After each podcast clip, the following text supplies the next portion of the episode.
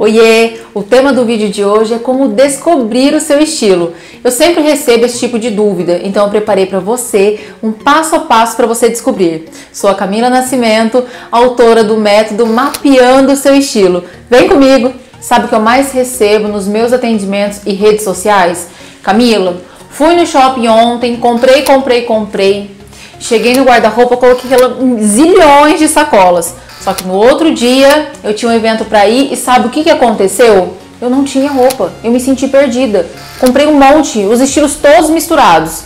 E meninas, vou falar uma coisa pra vocês. Fiquem tranquilas, porque isso já aconteceu comigo, já passei por essa fase, mas olha só, com esse passo a passo, eu tenho certeza que você vai conseguir se identificar e melhorar tudo isso e depois se sentir leve, livre e solta. E o melhor de tudo, consciente. Aí vem vocês, Camila, me ajuda, pelo amor de Deus. Eis-me aqui para ajudar cada uma de vocês.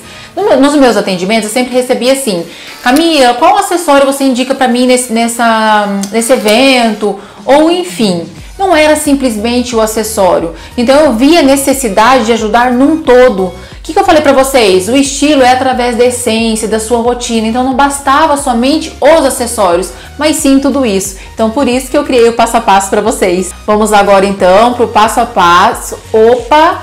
Peraí, tem quatro coisinhas no meu método mapeando o seu estilo que eu não abro mão de forma alguma, tá? Primeiro deles, comprometimento. Estou aqui comprometida, gravando esses vídeos com um conteúdo incrível para vocês. Então eu preciso que vocês também sejam comprometidas.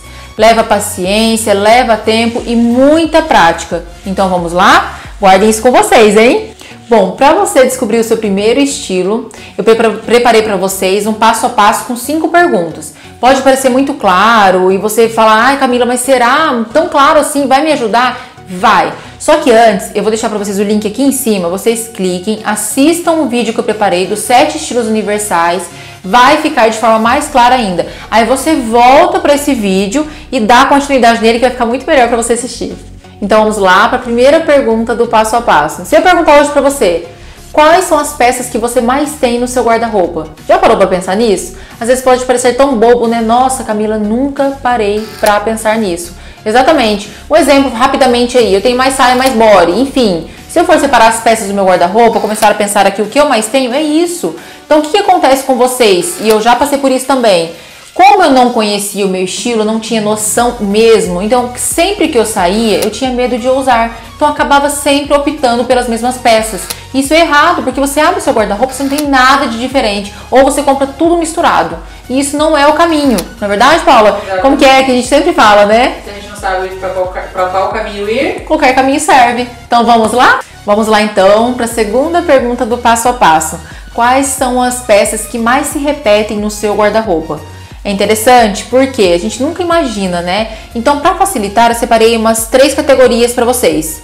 A calça, por exemplo, você abre lá seu guarda-roupa, vai ver os recortes da sua calça lá. Ah, eu tenho mais flare do que skinny. Tem cinco flare e um skinny. Mas por quê?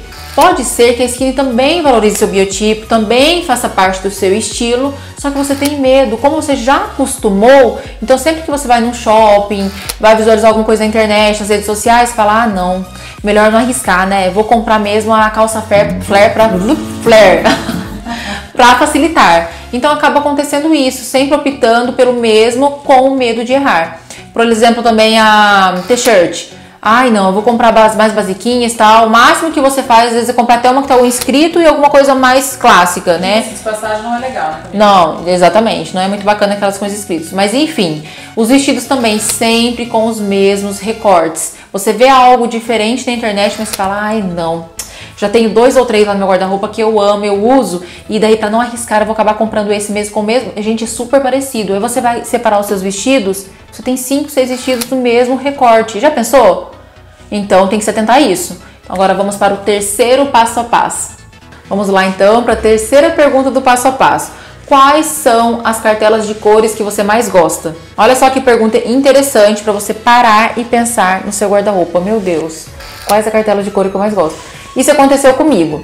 Eu amo vermelho e eu sei hoje, tá? Hoje eu sei que o vermelho faz parte do, do estilo da mulher sexy, o vermelho valoriza o meu rosto, ilumina, traz uma harmonia. Eu, eu me sinto muito mais linda e poderosa com o vermelho, porque eu sei que isso faz parte do meu estilo. Lembrando, meninas, foi bom falar isso pra vocês. Vou deixar pra vocês aqui mais uma vez o link aqui em cima da, na, na descrição do vídeo. Se você não assistiu o vídeo que eu fiz anteriormente dos sete estilos universais, eu apontei cada um deles, falei sobre cores, recortes, o que favorece cada um dos estilos, né? Que realmente mostra qual é o seu estilo. Então eu peço que você volte, assista, depois volta aqui novamente e dê continuidade no vídeo. E aí tem uma dúvida. Camila, eu fui lá no vídeo que você indicou, cliquei lá no link, assisti o vídeo e me identifiquei um pouquinho com o estilo sexy sim. Só que vermelho eu não consigo colocar. Não tem no meu guarda-roupa. O máximo que tem uma blusinha lá, enfim. É, como que eu faço? Se o vermelho é do estilo sexy, não, não estou dizendo exatamente que o vermelho, pronto, a mulher sexy tem que usar. Não. Se você ama verde, se você ama azul, realmente se sente bem com essa cor, percebe que ilumina o seu rosto, a gente vai adaptar. Por exemplo, para vocês terem uma noção, os acessórios eles ficam muito próximos ao rosto. Então, às vezes você pode não ter uma blusa verde, certo? Mas você colocar um acessório mais próximo ao rosto, isso também vai valorizar você. Então perceba quais as cartelas de cores que você mais tem no seu guarda-roupa. Quarta pergunta: qual modelagem de roupa que você mais ama usar? Interessante, né? Vou utilizar um exemplo para ficar mais fácil para você entender e se conectar.